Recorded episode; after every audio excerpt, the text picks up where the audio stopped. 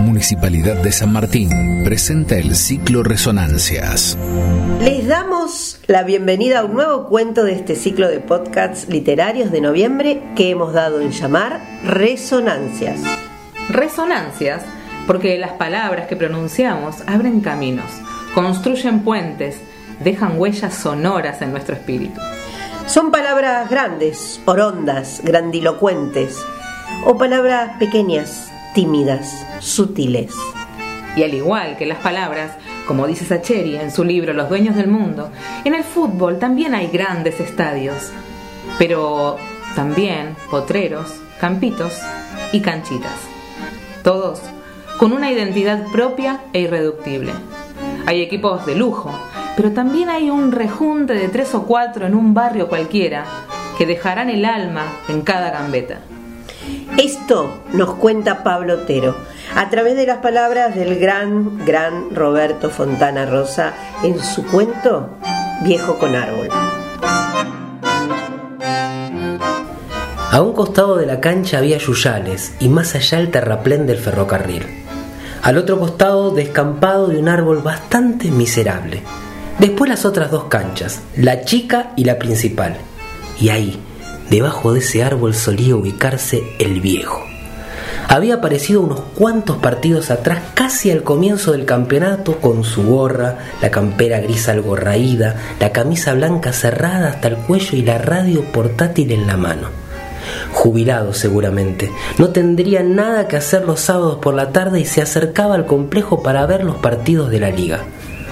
Los muchachos primero pensaron que sería casualidad, pero el tercer sábado en que lo vieron junto al lateral ya pasaron a considerarlo hinchada propia. Porque el viejo bien podría ir a ver los otros dos partidos que se jugaban a la misma hora en las canchas de al lado, pero se quedaba ahí, debajo del árbol, siguiéndolo a ellos. Era el único hincha legítimo que tenían, al margen de algunos pibes chiquitos. El hijo de Norberto, los dos de Gaona, el sobrino del Mosca, que desembarcaban en el predio con las mayores y corrían a meterse entre los cañaverales apenas bajaban de los autos. ¡Ojo con la vía! alertaba siempre Jorge mientras se cambiaban. No pasan trenes casi, lo tranquilizaba Norberto. Y era verdad. O pasaba uno cada muerte de obispo, lentamente y metiendo ruido. ¿No vino la hinchada? Ya preguntaban todos al llegar nomás, buscando al viejo.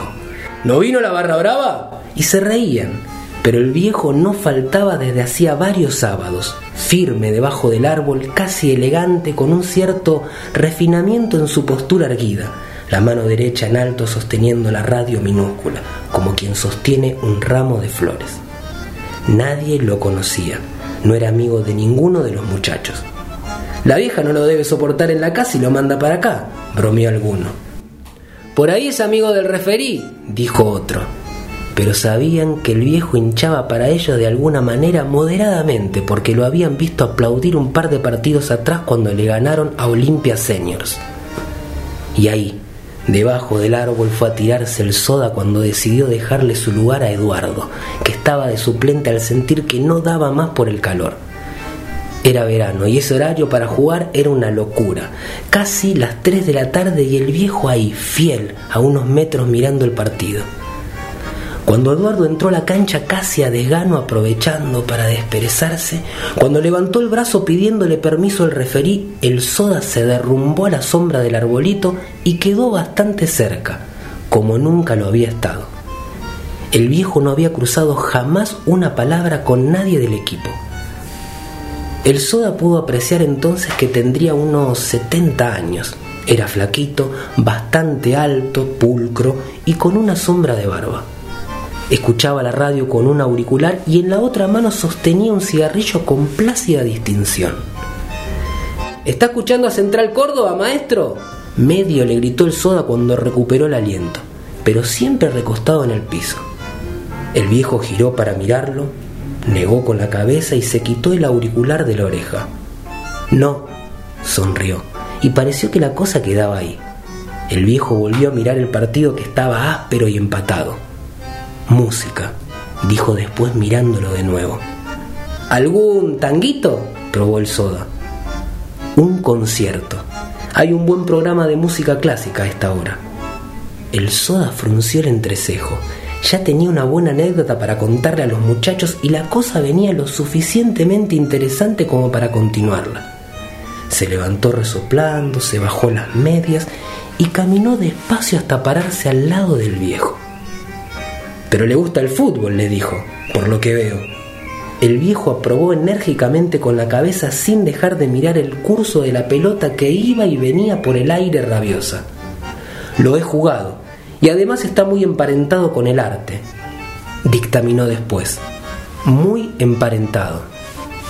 El soda lo miró curioso, sabía que seguiría hablando y esperó. Mire usted nuestro arquero. Efectivamente el viejo señaló a De León que estudiaba el partido desde su arco, las manos en la cintura, todo un costado de la camiseta cubierto de tierra. La continuidad de la nariz con la frente, la expansión pectoral, la curvatura de los muslos, la tensión en los dorsales. Se quedó un momento en silencio como para que el soda apreciara aquello que él le mostraba.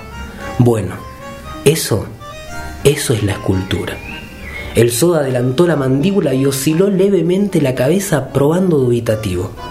Vea usted, el viejo señaló ahora hacia el arco contrario al que estaba por llegar un córner.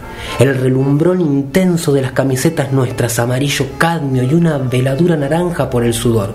El contraste con el azul de Prusia de las camisetas rivales. El casi violeta cardenalicio que asume también ese azul por la transpiración. Los vivos blancos como trazos alocados. Las manchas ágiles ocres, pardas y sepias y siena de los muslos vivaces dignas de un bacón Entrecierre los ojos y aprícielo así. Bueno, eso, eso es la pintura. Aún estaba el soda con los ojos entrecerrados cuando el viejo arreció. Observe, observe usted esa carrera intensa entre el delantero de ellos y el cuatro nuestro. El salto al unísono, el giro en el aire, la voltereta elástica, el barceo amplio en busca del equilibrio. Bueno, eso, eso es la danza. El soda procuraba estimular sus sentidos, pero solo veía que los rivales se venían con todo porfiados y que la pelota no se alejaba del área defendida por De León. Y escuche usted, escuche usted, lo acicateó el viejo curvando con una mano el pabellón de la misma oreja donde había tenido el auricular de la radio y entusiasmado, tal vez al encontrar por fin un interlocutor válido la percusión grave de la pelota cuando bota contra el piso, el chasquido de la suela de los botines sobre el césped, el fuelle quedo de la respiración agitada, el coro desparejo de los gritos, las órdenes, los alertas, los insultos de los muchachos y el pitazo agudo del referí. Bueno, eso, eso es la música. El soda aprobó con la cabeza. Los muchachos no iban a creerle cuando él les contara aquella charla insólita con el viejo, luego del partido, si es que le quedaba algo de ánimo porque la derrota se cernía sobre ellos como un ave oscura e implacable. Y ve usted a ese delantero, señaló ahora el viejo casi metiéndose en la cancha algo más alterado ese delantero de ellos que se revuelca por el suelo como si le hubiese picado una tarántula, mesándose exageradamente los cabellos, distorsionando el rostro, bramando falsamente de dolor, reclamando histrónicamente justicia. Bueno, eso, eso es el teatro. El soda se tomó la cabeza. ¿Qué cobró? balbuceó indignado. ¿Cobró penal? Abrió los ojos el viejo incrédulo, dio un paso al frente metiéndose apenas en la cancha. ¿Qué cobras? gritó después desaforado. ¿Qué cobras? referí la reputísima madre que te parió. El soda lo miró atónito.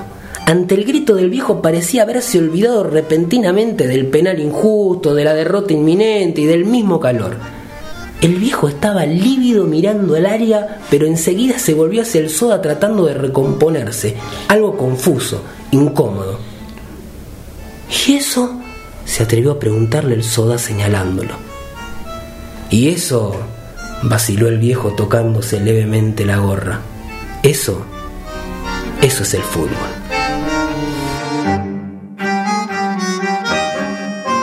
En este noviembre, mes de la tradición, recreamos a través de los cuentos aquellos personajes que se vuelven mito y como tal pasan a formar parte del complejo entramado de nuestra identidad cultural que la estela irrevocable de esta sapiencia popular quede en nosotros, alimentándonos con sus resonancias, hasta la próxima.